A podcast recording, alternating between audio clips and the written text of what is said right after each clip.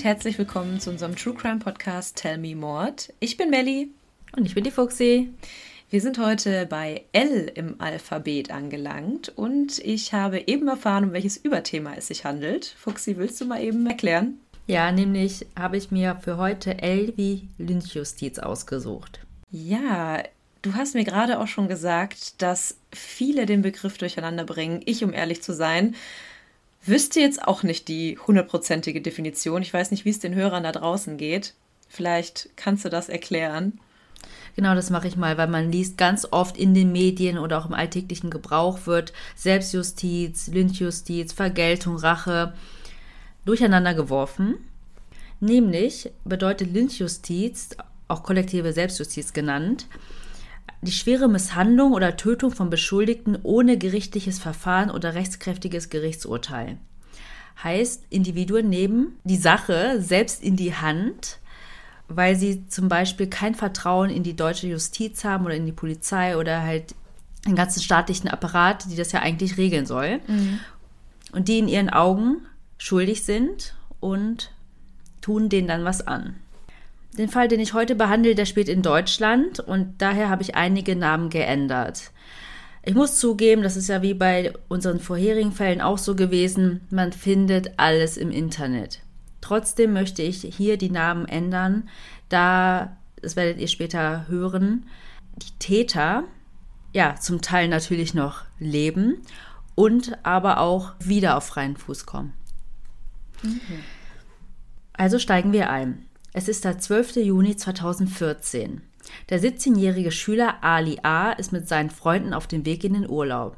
Sie wollen ihre freien Tage in Venedig verbringen. Dann bekommt er einen Anruf von seinem Vater Mustafa. Der erzählt Ali am Telefon, dass seine 26-jährige Schwester Fatima vergewaltigt wurde.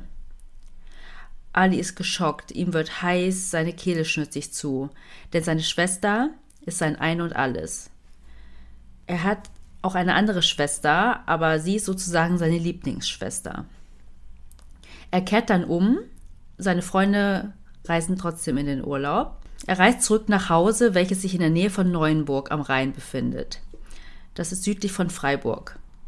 Die Familie kommt ursprünglich aus dem Libanon. Ali macht sich schreckliche Vorwürfe, er war nicht da und hat sie nicht beschützen können.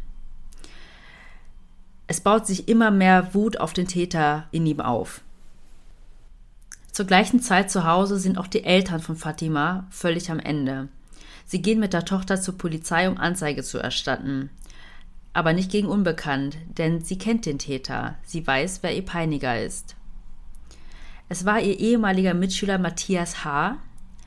Die beiden haben gemeinsam vor zehn Jahren die Hauptschule besucht. Auf der Polizeistation erzählt sie dann unter Tränen, was ihr passiert ist. Matthias H. hat ihr bei WhatsApp geschrieben und sie unter einem Vorwand auf einen Feldweg gelockt. Dort hat er sie dann angegriffen, geschlagen und anschließend vergewaltigt. Tatsächlich ist Matthias H. den Polizisten bereits bekannt. Der 27-Jährige saß schon einige Male wegen Eigentumsdelikten im Gefängnis und gilt generell als gewalttätig.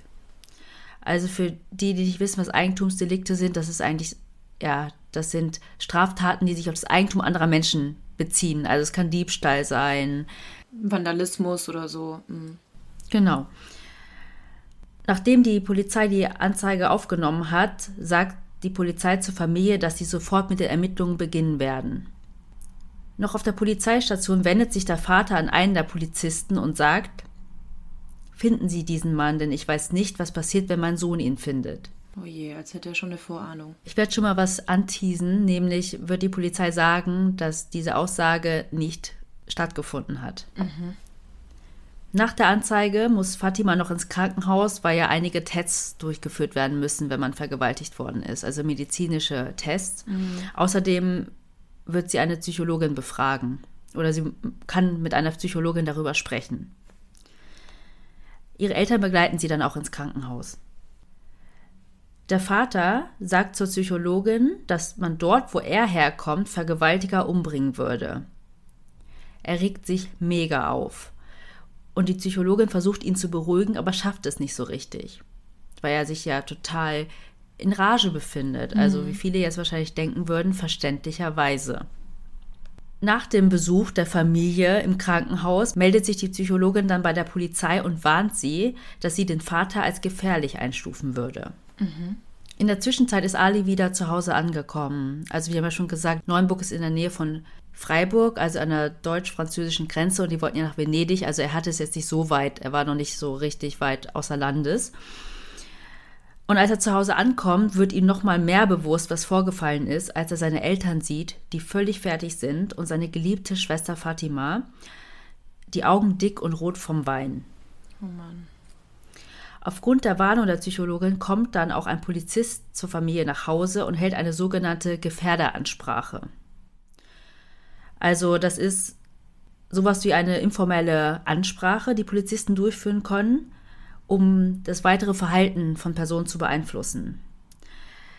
Die Polizei möchte damit signalisieren, dass polizeiliches Interesse an einer Person besteht und die Gefährdungslage bei der Polizei bereits registriert ist und die Lage auch ernst genommen wird. Also wie so eine kleine Warnung. So eine Vorwarnung für mögliche Straftaten, die folgen könnten. Genau, und im Bereich der Jugendkriminalität ist das auch wichtig, weil das soll so ein bisschen ja, mögliche Konsequenzen aufzeigen. Weil es ja sein kann, dass Jugendliche sich nicht so auskennen oder es auch nicht besser wissen, weil sie eben noch unmündig sind. Ja, klar, ja. Und dadurch natürlich auch ein, ja, sowas wie ein Tatentdeckungsrisiko deutlich gemacht werden. Hier, wir haben euch auf dem Radar, also Vorsicht. Also sie sagen dann sowas wie, bleiben Sie vernünftig und begehen Sie keine unüberlegten Handlungen. Weil in dem Fall klingt das ja so, als ob sie sich rächen wollen würden. Eben auch, weil sie den Täter kennen. Ja.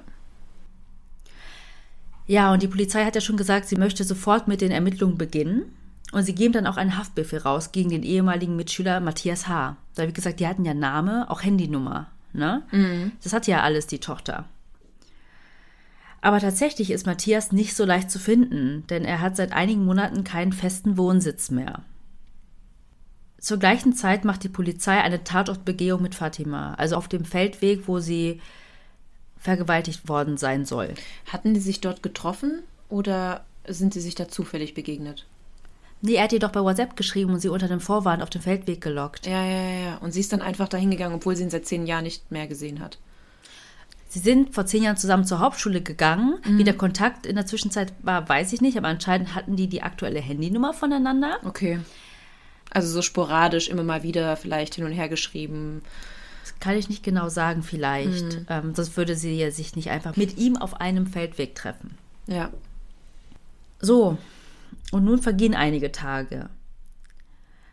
Ali kann nicht abwarten, bis die Polizei irgendwelche Ergebnisse erzielt und wird selbst aktiv. Er trifft sich mit seinem Freund Tom, der 21 Jahre alt ist, und sie durchsuchen Social Media. Und sie finden tatsächlich Matthias H. auf Facebook.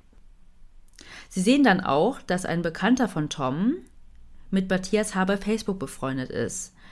Ich habe ihn jetzt mal Peter K. genannt. Er ist 19 Jahre alt. Tom kontaktiert dann Peter und Ali bittet dann Peter um einen Gefallen. Schreib Matthias und lock ihn an einen Ort, wo wir ihn treffen können.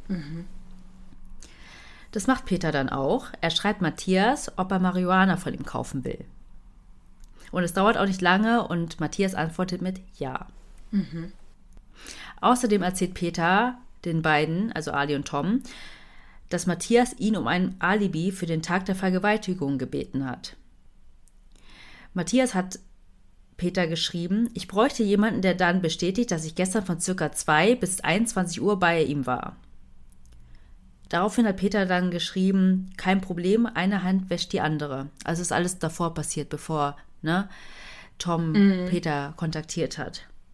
Es ist aber tatsächlich unklar, warum sich Peter gegen das Alibi entschied und dann der Familie von Fatima geholfen hat oder von Ali.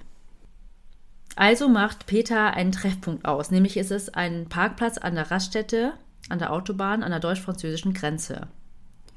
Das Treffen soll am Mittwoch, den 18. Juni 2014 um 18.30 Uhr stattfinden. Das ist sechs Tage, nachdem er den Anruf von seinem Vater im Urlaub bekommen hat. Also ungefähr eine Woche.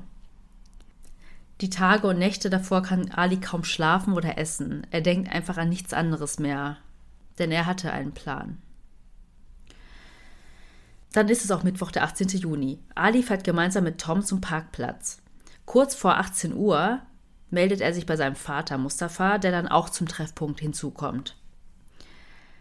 Die drei Männer, also Ali, sein Vater Mustafa und Tom, stehen dort am Parkplatz und warten und sind bewaffnet mit einem Elektroschocker und einem Teleskopschlagstock. Eieiei. Haben die sich dann irgendwie versteckt und nur Peter stand dann da oder? Ich glaube schon. Ja. Und was auch noch interessant ist, ich meine, wir haben davor gehört, dass sich Matthias zum Beispiel mit der Fatima auf einem verlassenen Feldweg getroffen hat. Mhm. Aber dieser Parkplatz ist sehr, sehr einsichtig. Mhm. Also das ist auch, wie gesagt, an der Grenze. Da halten viele, viele Autofahrer Mhm. oder Pendler.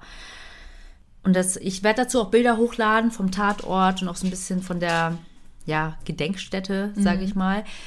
Da wird man es auch sehen. Also es ist genau wie eine Autobahnraststätte, wie man es kennt, wenn man da kurz rausfährt und sich die Beine vertreten will oder ähm, Ja, für mal eben Käffchen kleine.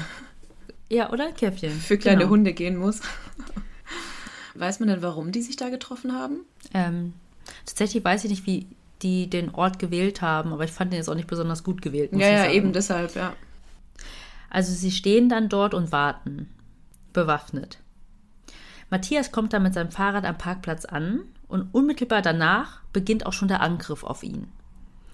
Tom packt ihn und hält ihn fest, die anderen beiden schlagen und treten auf ihn ein. Mustafa, der Vater, schlägt mit dem Schlagstock immer wieder auf Matthias ein. Nach einigen Minuten zieht Ali ein Messer und sticht zu. Uiui. Als sein Freund Tom dann das Messer sieht, lässt er Matthias sofort los und rennt davon. Dadurch kann sich Matthias dann befreien und rennt ebenfalls los. Doch der sportliche Ali reagiert schnell, läuft ihm direkt hinterher, holt ihn ein, wirft ihn zu Boden und sticht wieder und wieder auf ihn ein. So lange, bis sich Matthias nicht mehr regt. Insgesamt 23 Mal. Danach fliehen die Täter. Also Ali und sein Vater, der Tom war ja schon über alle Berge, sage ich mal. Ein aus Frankreich herbeigerufener Notarzt kann dann Matthias Leben nicht mehr retten. Er ist tot. Nur einige Stunden später steht dann die Polizei vor dem Haus der Familie und will Ali und seinen Vater mitnehmen. Alis Freund Tom hat ihn verraten. Oder die beiden verraten. Nach der Tat ist er nämlich völlig fertig nach Hause gekommen und hat seinen Eltern von dem ganzen Vorfall erzählt. Er hat nämlich gedacht, dass sie ihm, also dem Matthias, nur eine kleine Abreibung verpassen würden, ihn verprügeln würden und dann der Polizei ausliefern würden, weil die Polizei hat ihn ja gesucht. Ne? Er wusste nicht, dass Ali ein Messer zücken würde und Matthias eventuell töten wollen würde. Toms Eltern haben dann sofort die Polizei gerufen und er wurde auch schon von der Polizei mitgenommen und jetzt wollen sie halt Ali und seinen Vater Mustafa mitnehmen. Als man den beiden dann sagt, was ihnen vorgeworfen wird, sagt der Vater, ich bin stolz auf Ali, die deutsche Polizei macht ja nichts, wir haben es selbst geregelt. Oh, also steht er tatsächlich dazu. Genau, also bei der Vernehmung gibt Ali auch zu, dass er mehrmals auf Matthias eingestochen hat, weil er wütend darüber war, was Matthias seiner Schwester und der ganzen Familie angetan hat. Er hat gesagt, damit könne er die Ehre der Familie wiederherstellen. Du kannst dir ja vorstellen, als das in die Öffentlichkeit gelangt ist, was man in den Medien alles gelesen hat. Selbstjustiz, Lynchmord, aber jetzt mit dem kulturellen Hintergrund auch Ehrenmord oder Blutrache. Also die Tat wurde in den Medien dann auch verurteilt, aber es gibt tatsächlich oder gab tatsächlich auch andere Stimmen von Leuten, die die Tat nachvollziehen können. Also zum Beispiel auf Facebook, ne, solche Kommentare. Wäre es meine Tochter gewesen, dann hätte ich das und das mit dem Täter angestellt und ja, also wie gesagt, es gibt beide Seiten. Ja, ich kann mir vorstellen, dass wenn man sich da wirklich reinsteigert und gerade, wie du sagst, so Personen mit eigener Tochter oder eigenem Kind und allein die Vorstellung macht halt viele einfach unglaublich sauer und ich glaube auch viele sagen das einfach im Affekt, würden das aber in die Tat niemals umsetzen. Und gerade auf Facebook sind ja die Meinungen immer ähm, ja, sehr laut. Können wir auch ein Liedchen von singen. Nicht in die Kommentarspalte gucken. Das ist, wie gesagt, als ob du unter einen Stein guckst. Ja. Also bei Facebook auf gar keinen Fall. Aber tatsächlich gibt es auch Kritik an der Polizei. Dass sie nicht sofort was unternommen hat. Und warum hat Ali Matthias zuerst gefunden? Ja, das finde ich, das finde ich sowieso krass, dass die Polizei das vielleicht nicht angeheuert hat, jemanden, so einen verdeckten Ermittler einzuschalten. Gerade irgendwie, das war ja eigentlich eine super Idee, was die da hatten. Ja, auf jeden Fall. Vor allem in heutigen Zeiten. Man hatte vor allem Vorname, Nachname, Handynummer, Ja. ungefährer Wohnort und Bekanntenkreis etc. Aber ich glaube, es ging der Familie oder Ali und Tom einfach nicht schnell genug. Also die Polizei hat dann auch ein Statement dazu abgegeben auf die Kritik. Sie sagen, dass sie nicht öffentlich nach ihm gefahndet haben, weil sie das Opfer schützen wollten. Und sie wollten auch nicht, dass er die Region verlässt, wenn er mitbekommt, dass nach ihm gesucht wird. Aber sie haben nicht erklärt, warum sie ihn nicht gefunden haben. Also nochmal zurück zur Polizeistation, als die drei verhaftet worden sind. Ihre Aussagen widersprechen sich tatsächlich erheblich und sie kommen mit dem Verdacht des gemeinschaftlichen Mordes in U-Haft. Auch der Tom, obwohl er direkt zur Polizei gegangen ist. Ja, seine Eltern haben ja die Polizei gerufen. Trotzdem muss er in U-Haft, weil geklärt werden muss, ob es nicht einfach Mord war.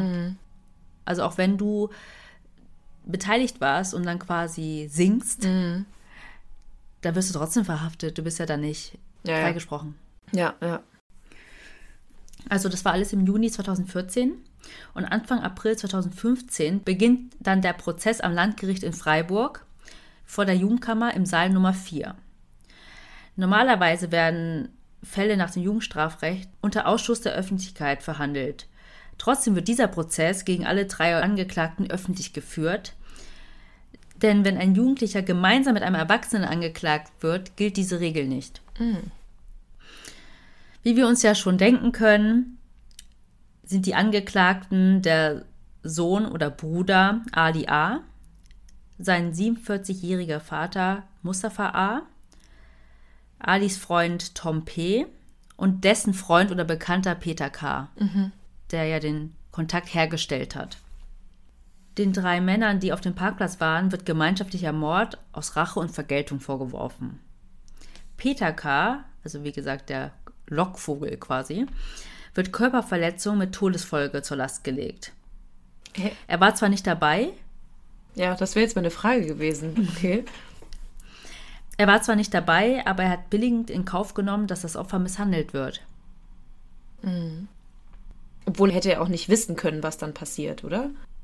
Im Grunde. Ja, das muss halt jetzt Geklärt. geklärt werden in dem Prozess.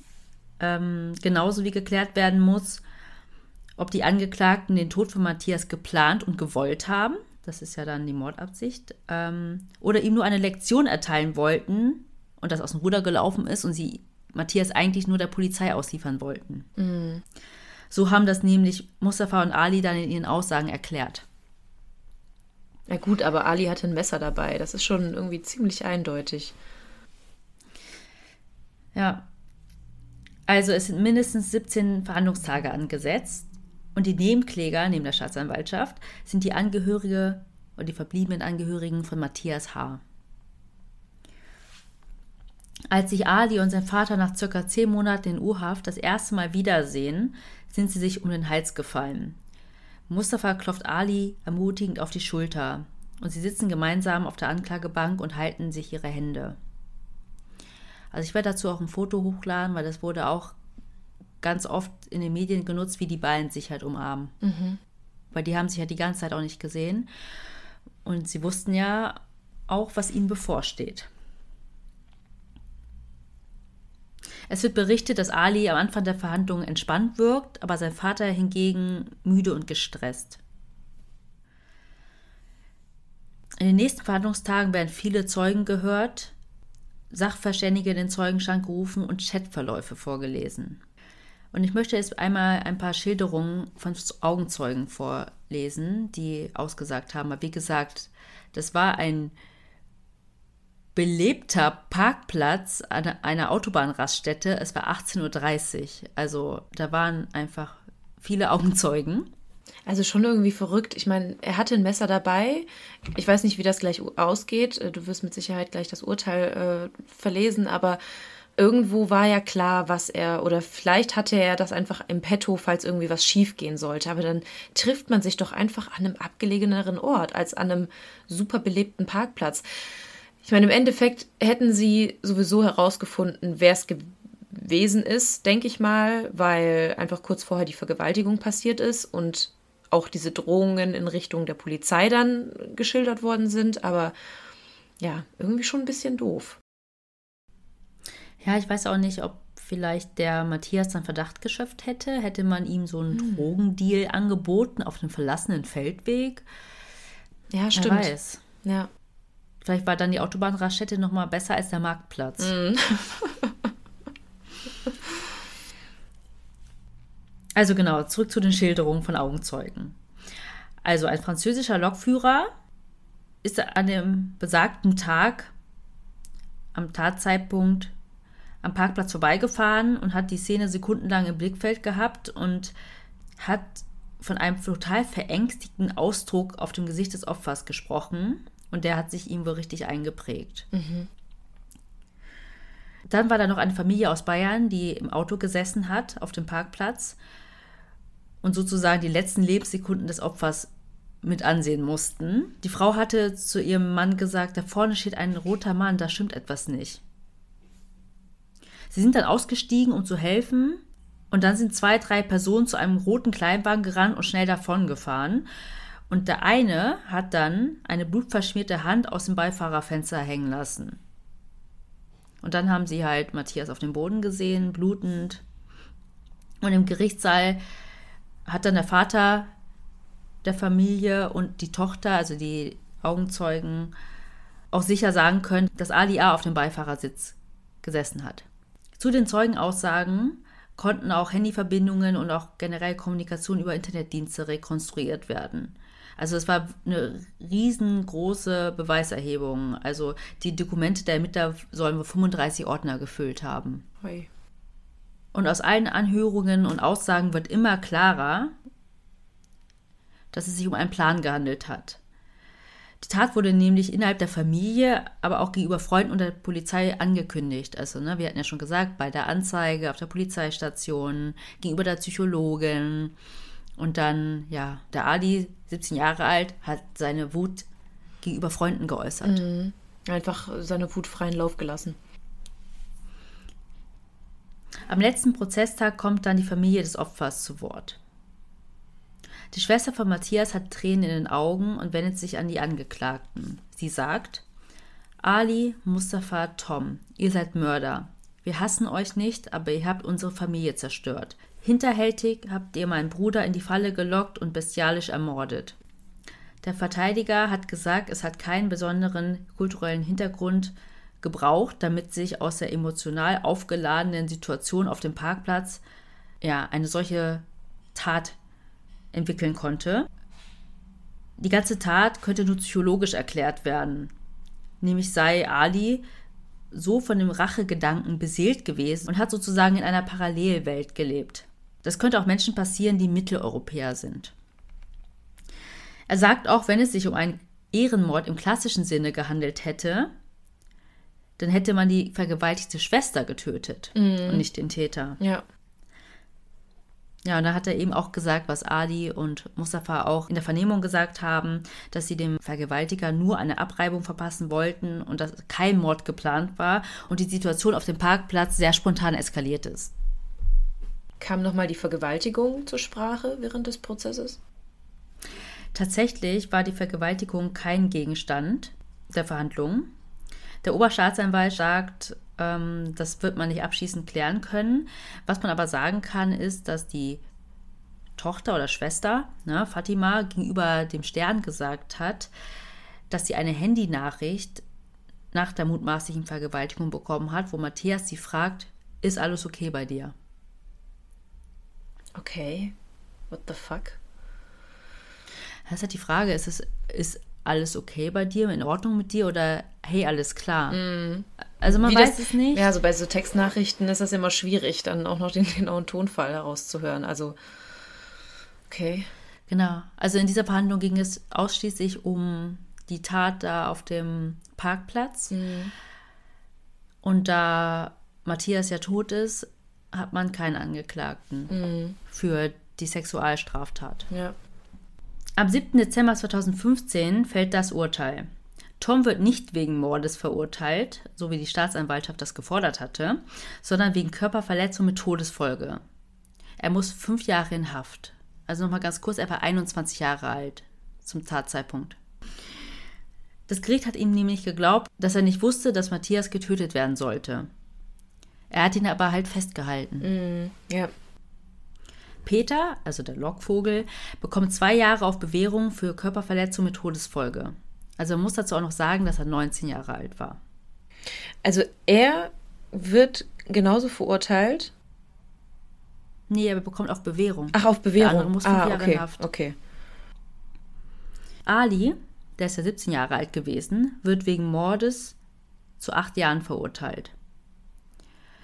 Also ganz kurz, es klingt vielleicht für viele jetzt sehr kurz, aber die Höchststrafe im Jugendstrafrecht für Mord sind zehn Jahre, weil es soll ja immer noch eine erzieherische Funktion haben, ne? Mhm. Also rechnen wir, dass er 2023 wieder rauskommen wird oder soll. Und ich habe auch noch rausfinden können, dass er im Gefängnis seinen Hauptschulabschluss auch gemacht hat. Mhm. Und da sogar noch eine Berufsausbildung dranhängen kann. Also man sieht dann wirklich schon nochmal den Resozialisierungsaspekt. Ja. Aber der Vater Mustafa bekommt lebenslänglich. Okay, auch wenn er nicht das Messer geführt hat. Genau, denn das Mordmerkmal ist Heimtücke.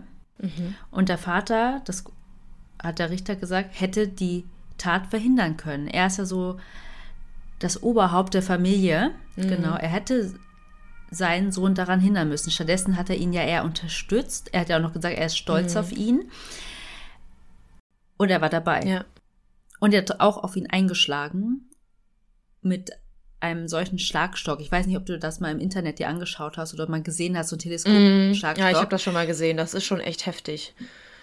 Das ist schon zum Verprügeln. Und sie hatten ja noch einen Elektroschocker ja, dabei. Ja. Also ich konnte jetzt nicht herausfinden, ob die den verwendet haben, aber. Ich meine, wenn die den verwendet haben, dann ist das Opfer sowieso erstmal bewegungsunfähig und dann mit einem Schlagstock darauf einschlagen, damit brichst du jegliche Knochen. Mhm. Ja, genau. Der Richter sagt dann auch, dass die Begriffe Blutrache oder Ehrenmord auf diesen Fall nicht zutreffen, denn einer Blutrache würde ein Mord vorausgehen. Aber es war die, hier ja eine Vergewaltigung, die vorausging. Und wie auch schon die Verteidigung gesagt hat, bei einem Ehrenmord würde man ja ein Familienmitglied umbringen. Er sagt, es handelt sich hier um einen Akt der Selbstjustiz. Aber die Planung und Realisierung der Tat hat einen kulturellen Hintergrund. Es hat sozusagen in der Familie eine Art Atmosphäre der Rache gegeben. Ich meine, der Vater hat ja auch den Sohn aus dem Urlaub zurückgeholt. Mhm. Genau, und außerdem sagt der Richter noch oder ja, hat mehrmals darauf hingewiesen, dass die Familie den Fahndungsbemühungen der deutschen Polizei kein Vertrauen entgegengebracht hat. Das hat man ja auch gesehen, ne? Ähm, nicht nur, weil sie nicht abwarten konnten, sondern auch schon ja, wollten das selber in die Hand nehmen, haben gesagt, wir regeln das. Ja, ich. Zu Hause, da wo wir herkommen. Ja, ich meine, ja. das waren ja wirklich nur ein paar Tage nach der Tat, nachdem das passiert ist. Und klar wünscht man sich als Familie so schnell wie möglich, ähm, wie soll ich sagen, ja, keine Rache, aber dass das einfach geregelt wird oder dass dem nachgegangen wird. Und Genau, da sagt nämlich der Richter auch, es war eben nicht so, dass sie sich ständig nach dem Stand der Ermittlungen erkundigt haben oder die Fahnder der Kriminalpolizei da unterstützt haben. Sie hätten auch sagen können, wir haben eine Idee. Hier, ja. wir haben ihn gefunden mhm. oder wir haben eine Idee oder keine ja. Ahnung. Man kann ihn ja trotzdem dahin locken. Ja, ja, genau, ja. Aber dann. Die Polizei eingreifen lassen. Genau. Abschließend sagt der Richter noch, in einer Gesellschaft der Rache und der Selbstjustiz kann und will man nicht leben. Das fand ich sehr schön gewählte Worte. Da es ja wirklich Leute gibt, die sagen, man kann das total nachvollziehen, man hätte nicht anders gehandelt, aber wo würden wir hinkommen? Ja. Wir würden in Anarchie Dafür leben. leben wir in einem Rechtsstaat, damit sich der Staat darum kümmert. Und wie du vorhin gesagt hast, man hätte auch einfach die Polizei unterstützen können und nicht das einfach alles selber in die Hand nehmen sollen. Ja, und nochmal zum Begriff Selbstjustiz, ne? Ich fand das so interessant, weil Selbstjustiz ist ja nur gerecht in den Augen der Person, die sie ausüben.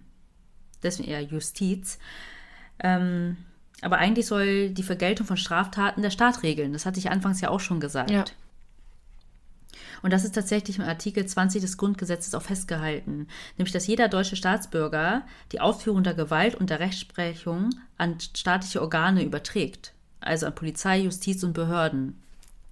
Damals, also wirklich Mittelalter, ne, war ja Selbstjustiz auch erlaubt. Da gab es ja so Fäden oder ja, dass man sich Recht für den Mord an einen Familienangehörigen Ja, da war das auch, da musste, da war es zum Teil so, dass man Familienangehörige dann auch nicht ausgeliefert hat, aber hier, ja, ja, ja. weil wir haben jemanden von euch umgebracht. Ja, da erinnere ich mich an Game of Thrones. ja. Das ist doch auch die Folge. genau. Und auch interessant fand ich, dass Selbstjustiz an sich, ne, das auszuüben, ist kein Straftatbestand, sondern die Taten, die im Zuge dessen begangen werden. Also hier Mord. Ah, okay. Und wie du schon richtig gesagt hast, ich meine, wir leben in einem Rechtsstaat, ne? Wenn man das wirklich vergleicht mit anderen Ländern, wo wirklich noch mehr solche Fälle vorkommen, wie in Guatemala zum Beispiel, da ist es so, dass nur irgendwie, das habe ich irgendwo gelesen, 5% aller Morde überhaupt vor Gericht kommen. Boah. Deswegen regeln die das lieber selber, weil Sie wissen, dass der Staat es nicht tut. Richtig, genau. Und ähm, ich hatte dir auch, glaube ich, vorher gesagt, dass ich mir unsicher war, ob ich Deutschland machen soll oder USA, weil ich wollte tatsächlich erst einen Fall aus den USA machen, weil wenn du Lynchmord oder Lynchjustiz googelst, stößt du auf so viele Fälle aus den USA, ne? Also ich würde sagen, die Lynchjustiz hat sozusagen ihre Wurzeln in den USA. Also da wurde in der Vergangenheit, also wirklich in der Vergangenheit, ne, sowas im ganz großen Stil, sage ich mal, gemacht gegenüber Minderheiten, Einwanderern, Schwarzen. Ähm, ich wollte hier erst einen Fall machen in Duluth 1920, aber ich fand, das ist dann doch zu lange her gewesen. Ähm, da habe ich doch Deutschland interessanter gefunden, auch für, für unsere Hörer. Und einer, der ganz, ganz bekannt ist, ist der Fall des 14-jährigen Emmett Till, 1955 in Mississippi. Ich weiß nicht, ob du von dem was Nee, gehört hast. nichts. Also das, als ich mir das durchgelesen habe, wirklich, mir ist das Blut in den Adern gefroren. Also, nämlich hat er in Mississippi, also in dem Südstaat, einer weißen Frau hinterhergepfiffen und wurde dann, ja, gelyncht, aber auf extreme Bitte? Weise. Also umgebracht. Ich krieg gerade Gänsehaut. Das von der Familie der Frau oder von wem? genau, der weißen Frau. Boah. Ja, Ich meine, er hat ja keine, 14 er Jahre hat ja keine. Straftat begangen. Ja, aber er ist ein schwarzer Junge und hat einer weißen, privilegierten Frau, ich sage das hier extra in dem Ton, ne, hinterhergepfiffen. Und das Krasseste daran war, seine Mörder wurden freigesprochen, Boah. denn die Jury bestand ausschließlich aus weißen Männern. Boah, fassungslos. Da, da, da wirklich, da bleibe ich sprachlos. Vielleicht finden wir ja noch mal ein Überthema, wo wir den Fall behandeln können, weil das klingt echt krass spannend. Oder ich mache den anderen, den habe ich nämlich jetzt mit Absicht nicht erzählt. Alles so, Google. Ja, aber trotzdem, ich meine, das ist eine sehr dunkle Geschichte in der amerikanischen Geschichte, aber ich habe dann auch was Positives gefunden, nämlich Anfang 2020 wurde in den USA dann dem Emmett Till Gesetzesentwurf zugestimmt und der wurde verabschiedet, das Lynchjustiz als Hassverbrechen einstuft und wird dann auch härter bestraft. Ach, das wird da wirklich explizit auch in, dem, in der Rechtsprechung so genannt. Mhm, aber er, ich sag mal erst seit 2020. Ja, gut. Ne? Aber es hat vor allem auch eine symbolische Bedeutung, weil dieser Gesetzesentwurf wurde vorher hunderte Male zuvor abgelehnt. Hm. Meinst du jetzt symbolisch im äh, Bezug auf die Black Lives Matter-Bewegung oder? Ja, dass man einfach diesen Rassismus sich entgegenstellt Mhm. als Vereinigtes Amerika. Ja, ja. Ja, wenn nicht 2020, wann dann? Mhm. Hat man denn noch mal was von der Schwester gehört? Also weiß man, was mit ihr passiert ist oder hat sie noch mal was zu dem Fall gesagt? Ja, tatsächlich. Also erstmal unmittelbar nach der Tat hat sie gegenüber dem Stern Verständnis für ihren Bruder oder für den Tat ihres Bruders gezeigt und hat gesagt, ich kann es echt verstehen. Er hat es für mich getan, seine Schwester. Er liebt mich sehr und er wollte mich immer beschützen. Oh Mann.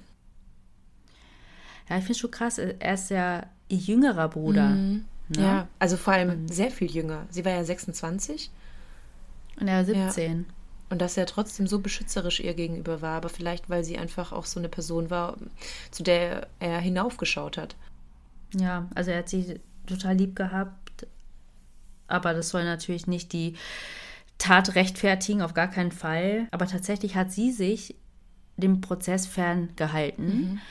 Ich habe Berichte gelesen nach der Urteilsverkündung und als dann der Vater und der Bruder abgeführt worden sind, ist die eine Schwester heulend, hat an die Scheiben geklopft. Ähm, die jüngere Schwester. Ich weiß nicht, ob sie jünger war, aber die mhm. andere Schwester. Genau. Oh je, heftiger Fall. Also wirklich. Ähm, wir hatten ja vorhin auch über die Facebook-Nachrichten gesprochen, dass ein paar Leute gesagt haben, ja, ich kann das verstehen und was wäre mit, äh, wenn das mit meiner Tochter passiert wäre, hätte ich das auch getan. Aber ja, es ist immer leichter gesagt als getan und im Grunde hat man jetzt einfach ähm, ein Menschenleben genommen für, ich will jetzt die Vergewaltigung nicht kleinreden, aber und wahrscheinlich hat die Fatima seitdem auch ein schweres Trauma hinter sich und ähm, das ist natürlich super schwer damit zu leben. Aber ob das rechtfertigt, dass man einen Mord begeht, das bezweifle ich ganz stark. Oh. Man muss ja immer noch dazu sagen, dass es dazu kein Gerichtsurteil mhm. gab. Und ja, klar, also ich sag mal, wenn die Schwester nach Hause kommt und das erzählt, braucht die Familie meist dafür keinen Beweis. Also das ist darum, da wiederum, sag ich mal, gut gewesen, dass man dem Opfer dann auch geglaubt mhm. hat ne, und nicht das dann auch noch in Frage stellt. Also ich sag mal so, es ist immer schwierig, aber wie du sagst, ob er es gemacht hat oder nicht,